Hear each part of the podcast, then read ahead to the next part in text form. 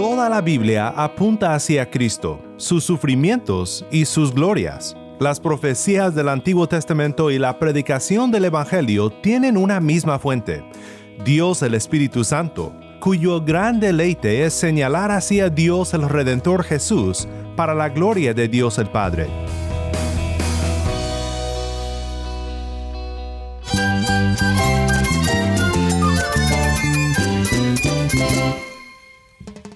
Es mi todo. Cristo es el Rey del universo, es quien guía nuestras vidas. Él es grande y amoroso. Él es real. Solamente Jesucristo es nuestro Señor y Salvador. Es mía quien me fortalece. En Cristo Jesús hay esperanza, hay paz. Y nuestro Dios es un Dios de rescate. Estás escuchando a El Faro de Redención, Cristo desde toda la Biblia para toda Cuba y para todo el mundo.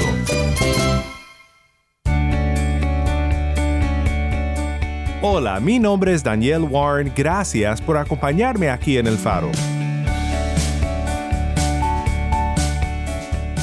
Estamos en una serie que hemos titulado En forma de una pregunta, ¿puedo confiar en la Biblia?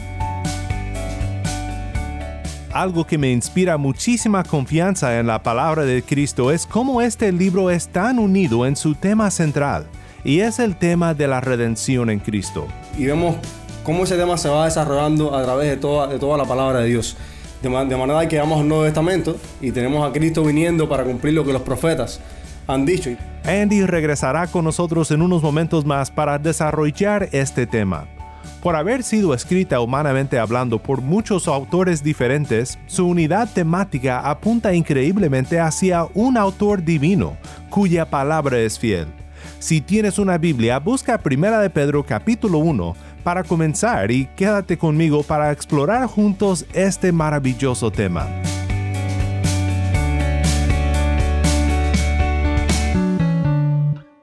El faro de redención comienza con Para su gloria. Esto es Soy libre en ti.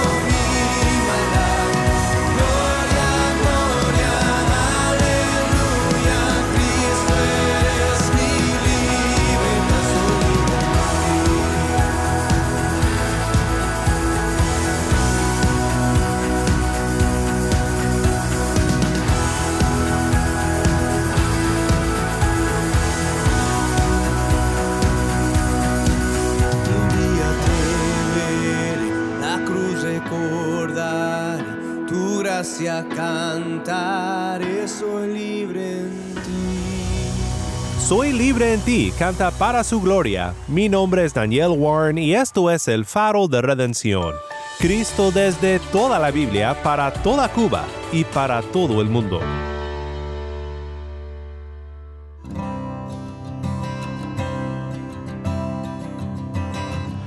Hoy quiero pensar contigo sobre un punto más que nos debe de inspirar mucha confianza en nuestras Biblias. Podemos confiar en la Biblia porque expresa una unidad temática impresionante. Un libro escrito por varios autores humanos a través de alrededor de 1500 años, en diferentes épocas y en distintas culturas. De un libro así no esperaríamos mucha coherencia ni unidad, pero no es así con la Biblia recordarás la historia de Lucas 24, donde dos discípulos tristes y decepcionados van camino a Emaús, y Cristo se les aparece sin revelarse a ellos y le cuentan sus penas, que el supuesto Cristo Redentor había muerto y que tristemente allí se había acabado la historia, o por lo menos eso piensan, sin saber que hablan con Cristo mismo. Lucas 24, 25 al 27 dice, entonces Jesús les dijo, Oh insensatos y tardos de corazón para creer todo lo que los profetas han dicho. ¿No era necesario que el Cristo padeciera todas estas cosas y entrara en su gloria? Comenzando por Moisés y continuando con todos los profetas, les explicó lo referente a él en todas las escrituras. Al abrir la palabra, les muestra que toda la Nos acompaña desde España el pastor y teólogo José de Segovia. Los profetas hablan acerca de él. Y tenemos por lo tanto el desafío de aprender a leer la Biblia como Jesús nos enseñó. Intentar conocer realmente que esa escritura tiene una clave, tiene una llave de interpretación por la cual este libro no es una mera colección de escritos a lo largo de siglos que nos ha dado la historia, sino que tiene una unidad. Y esa unidad está precisamente en, ese, en esa clave y centro que es la persona del Señor Jesucristo. Él es el gran protagonista de toda la Biblia, de lo que habla las tres primeras cuartas partes de la Biblia, el Antiguo Testamento, ¿no? Y lo que exponen posteriormente eh, los apóstoles en su enseñanza nos habla acerca de él. O sea, que no solamente los cuatro evangelios, los cuatro libros que cuentan, digamos, su vida, muerte y resurrección, sino que toda la escritura nos habla de Cristo Jesús. Y él nos dice que en él está la vida. En él está la vida. Y es hacia esta vida eterna en Cristo que la Biblia nos guía desde su comienzo a su fin. Desde la niñez has sabido las sagradas escrituras, escribe Pablo, las cuales te pueden dar la sabiduría que lleva a la salvación mediante la fe en Cristo Jesús. Segunda de Timoteo 3:15. La unidad de la palabra de Dios en su gran tema de redención es tal que los mismos profetas carecían de entendimiento a veces de cuál era el punto exacto de lo que el Espíritu les inspiraba, porque el Espíritu estaba diseñando una historia mucha más grande que la contribución particular de este o de otro profeta. Escucha lo que dice el apóstol Pedro en 1 de Pedro 1, 10 al 12. Acerca de esta salvación, los profetas que profetizaron de la gracia que vendría a ustedes, diligentemente inquirieron y averiguaron, procurando saber qué persona o tiempo indicaba el Espíritu de Cristo dentro de ellos, al predecir los sufrimientos de Cristo y las glorias que seguirían. A ellos les fue revelado que no se servían a sí mismos, sino a ustedes, en estas cosas que ahora les han sido anunciadas mediante los que les predicaron el Evangelio por el Espíritu Santo enviado del cielo, cosas a las cuales los ángeles anhelan mirar.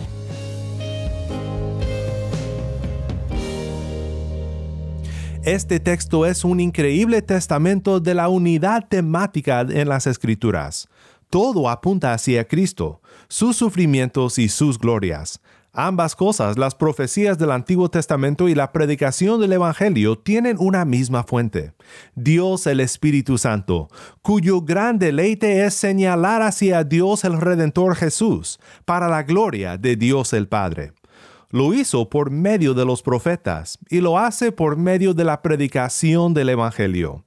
Es el Espíritu que trae unidad temática a este libro. Cuando los profetas del Antiguo Testamento recibieron la revelación de Dios respecto a la salvación que vendría en Cristo, no les fue revelada tan claramente como les fue revelada a aquellos que estuvieron presentes al pie del Calvario, viendo la sangre del Redentor derramarse sobre el suelo. No, los profetas oyeron como cordero que es llevado al matadero, y como oveja que ante sus trasquiladores permanece muda, él no abrió su boca. Isaías 53. O yo mismo reuniré el remanente de mis ovejas de todas las tierras a donde las he echado, y las haré volver a sus pastos, y crecerán y se multiplicarán Pondré sobre ellas pastores que las apacentarán, y nunca más tendrán temor, ni se aterrarán, ni faltará ninguna de ellas. Jeremías capítulo 23.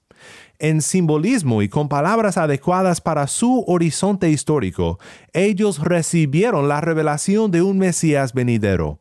Nosotros, desde este lado de la cruz del Calvario, miramos con claridad a Cristo, cuya obra redentora trae unidad temática a toda la palabra. Quiero que escuches nuevamente de nuestro amigo Andy Quesada. Andy es un pastor en la Iglesia Bautista Nueva Vida, en La Habana, y siervo en el Ministerio de Entrenamiento Pastoral Predica Fiel. Puedes encontrar a Andy en Twitter como arroba pastor-andy.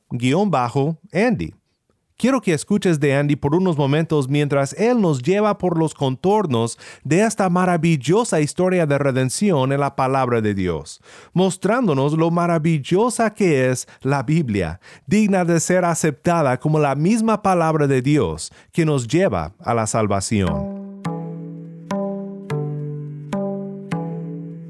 Bueno, cuando pensamos en la Biblia, eh, aunque son eh, esos 66 libros y cada uno tiene su peculiaridad, eh, podemos afirmar que la Biblia tiene un solo tema, un solo hilo conductor.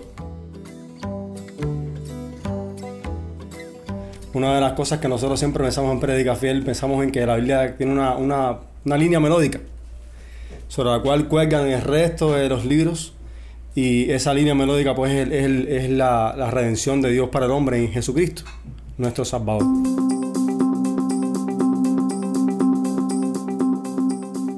Nosotros miramos al Antiguo Testamento, tenemos que mirar al Antiguo Testamento como la parte de la Biblia que apunta a Cristo, que promete a Cristo a su hora de salvación. Y si hacemos una búsqueda en, en los libros del Antiguo Testamento, nosotros podemos encontrar muchísimo de eso.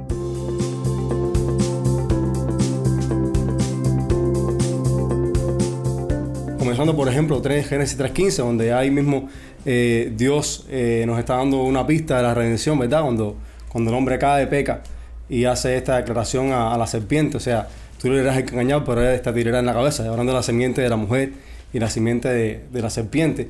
Luego más adelante vemos vemos a Abraham como ese eh, hombre que llama a Dios para, para formar de él una nación, un pueblo, por el cual él iba a bendecir a todas las familias de la tierra. Y después llegas a, llegas a Gálatas, en el Nuevo Testamento, y Pablo está desarrollando este tema, y está viendo a Abraham y diciendo, es Cristo es aquel en quien se cumple esto que Dios le dijo a Abraham en Génesis 12.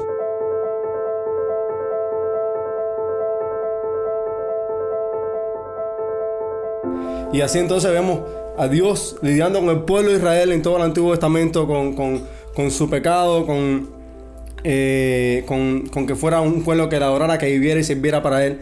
Pero todo eso como, como una manera de apuntar a una historia mayor del pueblo de Dios, de toda lengua, de todo linaje, de toda nación.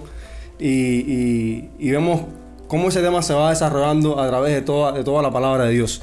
De, manera que vamos al Nuevo Testamento y tenemos a Cristo viniendo para cumplir lo que los profetas han dicho. Y tenemos el pasaje de, de, Lucas 24, Jesús eh, hablando con sus discípulos. Es tremendo porque los discípulos estaban, estaban confundidos, estaban tristes y, no sabían qué iban a hacer. Bueno, se murió el maestro, ¿qué, vamos a hacer ahora? Y, Jesús los reprime y dice, ustedes son incrédulos para creer todo lo que los profetas han dicho. No es necesario que, Cristo muriera y resucitara al tercer día y, que se predicara este evangelio a, todas las naciones, pues eh, Cristo les dice que le abrió los ojos, ¿verdad? Abrió el entendimiento de ellos para que comprendieran las escrituras, para que comprendieran, dice Jesús, todo lo que había estado escrito en la, en triple división de la Biblia hebrea, en la Dorá, en, en, los Salmos y en los profetas. De manera tal que sí, el Antiguo Testamento apunta a Cristo y el Nuevo Testamento eh, es maravilloso porque Jesús en el mismo capítulo 24 de Lucas dice, ustedes van a ser te testigos de estas cosas.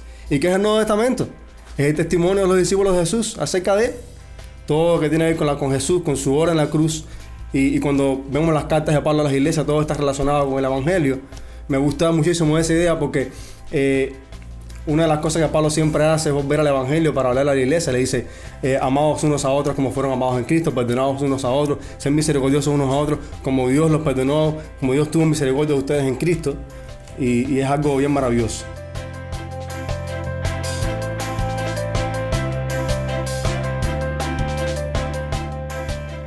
Y llevamos Apocalipsis, que es el libro de la revelación de Dios, ¿verdad? Y, tenemos esta revelación final de Cristo saltado en gloria. Y, y, todo, todo el pueblo de Dios, de todo linaje, de toda tribu, de toda lengua, nación, redimido, glorificando a Dios, adorando a Dios en aquel lugar que Dios ha preparado para nosotros. O sea, Dios dándole a, su pueblo lo que perdió en el Edén. O sea, tenemos un hilo conductor a través de toda la Biblia.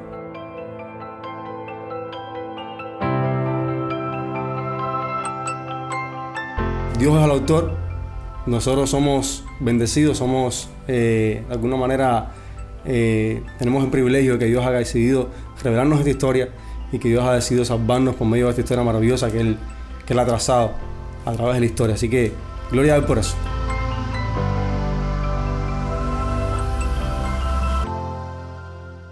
El reconocer el contexto canónico de la palabra es el reconocer que nos encontramos frente a un libro cuya composición no es solamente ni en el primer lugar el producto de autores humanos para audiencias locales, sino la revelación del autor divino al mundo.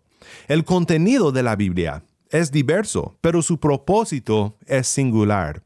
Los diversos autores bíblicos en sus varios contextos históricos fueron inspirados por un solo Dios para un solo propósito.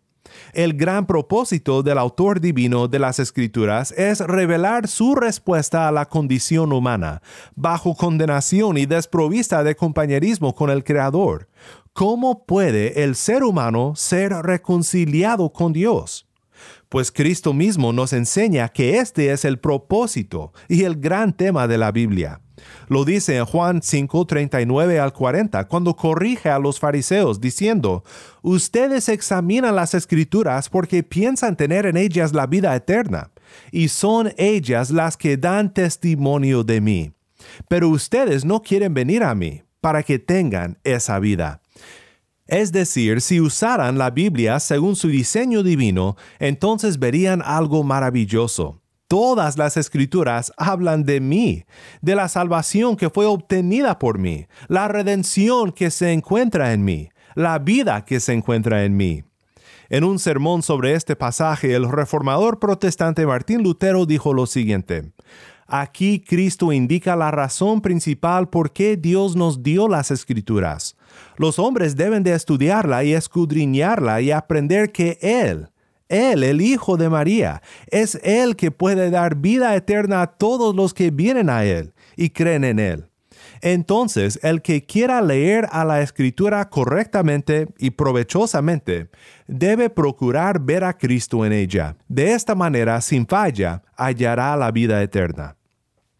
Lutero continúa con una observación relevante al error de los fariseos, confrontados por Jesús en Juan 5. Lutero dice, por supuesto, puedo llegar a ser un erudito al leer y estudiar la escritura y puedo predicar lo que adquiero. Sin embargo, todo esto no me haría nada de bien, porque si no conozco y si no encuentro a Cristo, tampoco encuentro la salvación ni la vida eterna. Al contrario, lo que encuentro es la muerte amarga, porque nuestro buen Dios ha decretado que ningún otro nombre es dado entre los hombres por el cual pueden ser salvos, sino en el nombre de Jesús. Con respecto a eso, quiero... quiero eh, Regresamos por un momento a los comentarios que compartió Uciel sobre la metanarrativa de la Biblia y lo que necesitamos presentar al mundo incrédulo. Eh, yo trato de centrarme en la exposición de la escritura para un no creyente en la metahistoria o la historia más grande. Y eh, siempre intento hacer que la persona con la que estoy hablando vea que toda la escritura narra una historia que de manera sintetizada va de creación, caída, redención, glorificación. Por eso es que podemos decir que toda la escritura apunta a Cristo, porque en Él vemos el cumplimiento de todas las cosas. Cristo fue co-creador con el Padre y el Espíritu. Tenemos al hombre después en la caída, cayendo en pecado y haciéndose desobediente. Hay una redención en Cristo, en su muerte y en su resurrección y la regeneración por el Espíritu Santo y la elección del Padre. Y luego hay una glorificación futura que está a las puertas prácticamente y cuando hablo con una persona siempre trato de hacerle ver a esa persona esa historia hermosa donde cabemos todos los seres humanos. Todos somos pecadores, todos estamos caídos. Usted, pastor que nos acompaña, una pregunta principal debe de gobernar tu estudio de la palabra de Dios. Y esta es la pregunta. ¿Cómo es que este pasaje revela a Cristo, su redención y la vida que se encuentra en él? El enfocarse en este gran diseño y propósito divino de la Biblia será un gozo tanto para ti como para los que te escuchan. ¿Quieres ver grandes cambios en las vidas de tu congregación? Predica a Cristo. ¿Quieres ver a los perdidos convertidos y bautizados? Predica a Cristo. ¿Quieres ver a tu iglesia impactar a tu vecindario, a tu ciudad, a tu nación y al mundo? Predica a Cristo. Como dijo un predicador del pasado, Edward Reynolds, que Cristo sea el diamante que brilla en el corazón de todos tus sermones. Dame un corazón que sepa que escuchar. Dame un corazón que pueda interpretar tu bendición. Dame un corazón amante de verdad y que no quepa el orgullo ni la vanidad. Dame un corazón sin miedo a nada que tenga. La puerta abierta a ti, Señor, que a tu bendición.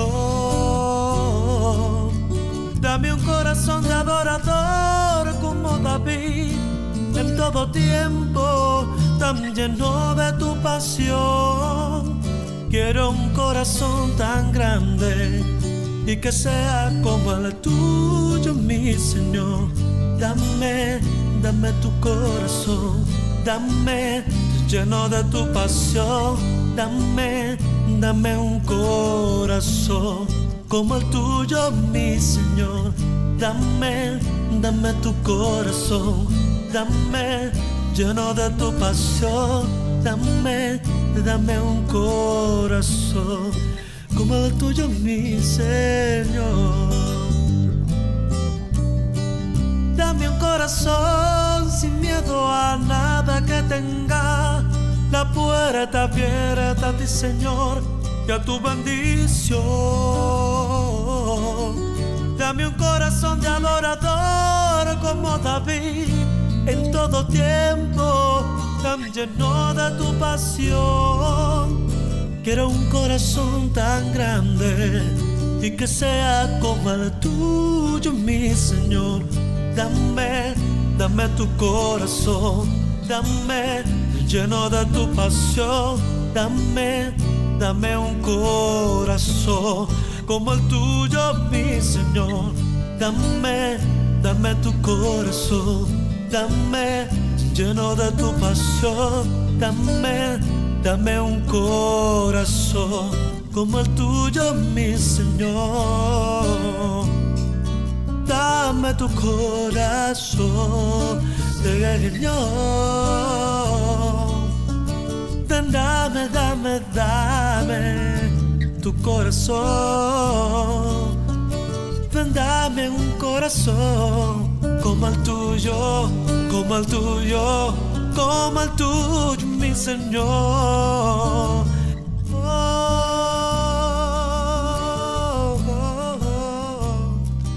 Dame tu corazón, dame tu corazón. Dame tu corazón, canta Johnny y Nelson. Mi nombre es Daniel Warren y esto es El Faro de Redención.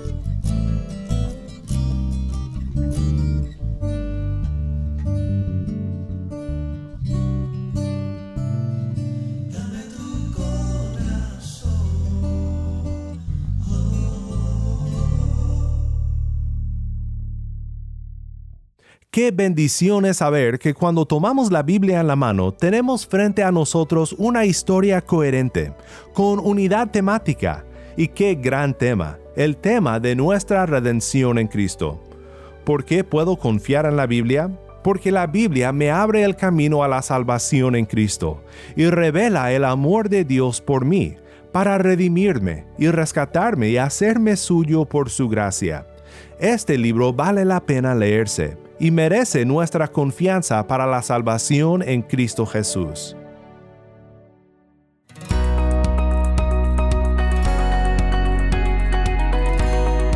Si estás en sintonía desde fuera de Cuba, te animo a que ores para unirte con nosotros en nuestra misión de hacer resplandecer la luz de Cristo en Cuba y de compartir la voz del pueblo de Dios en esta hermosa isla con oyentes en todo el mundo para hacer tu donativo a este ministerio apoyado por personas como tú que aman a Cuba y que aman a Cristo, visita nuestra página web elfaroderedención.org diagonal donar.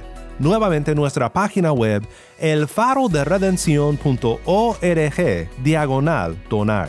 Gracias por tu sintonía y que Dios te bendiga con su gracia.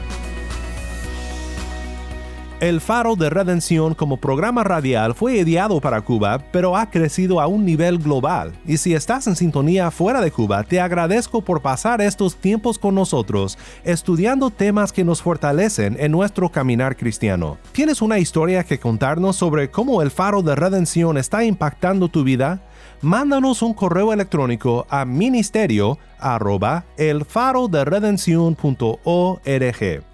también nos ha encantado oír de oyentes por medio de WhatsApp y los mensajes de voz. Muchas bendiciones al faro de redención. Me conecto en esta noche para darle las gracias a Dios por su gran programa, porque me ha servido para aumentar mi fe, para mi crecimiento espiritual. Cuéntanos tu historia de conversión o de tu experiencia con el faro. Nuestro número de WhatsApp es 1786 373 4880. Una vez más, nuestro número de WhatsApp 1786-373-4880. Y no olvides que también nos puedes seguir en las redes sociales en Facebook, Instagram y Twitter. Solo busca el faro de redención. Allí encontrarás más contenido durante la semana para animarte en tu fe y para mantenerte informado sobre el ministerio del faro.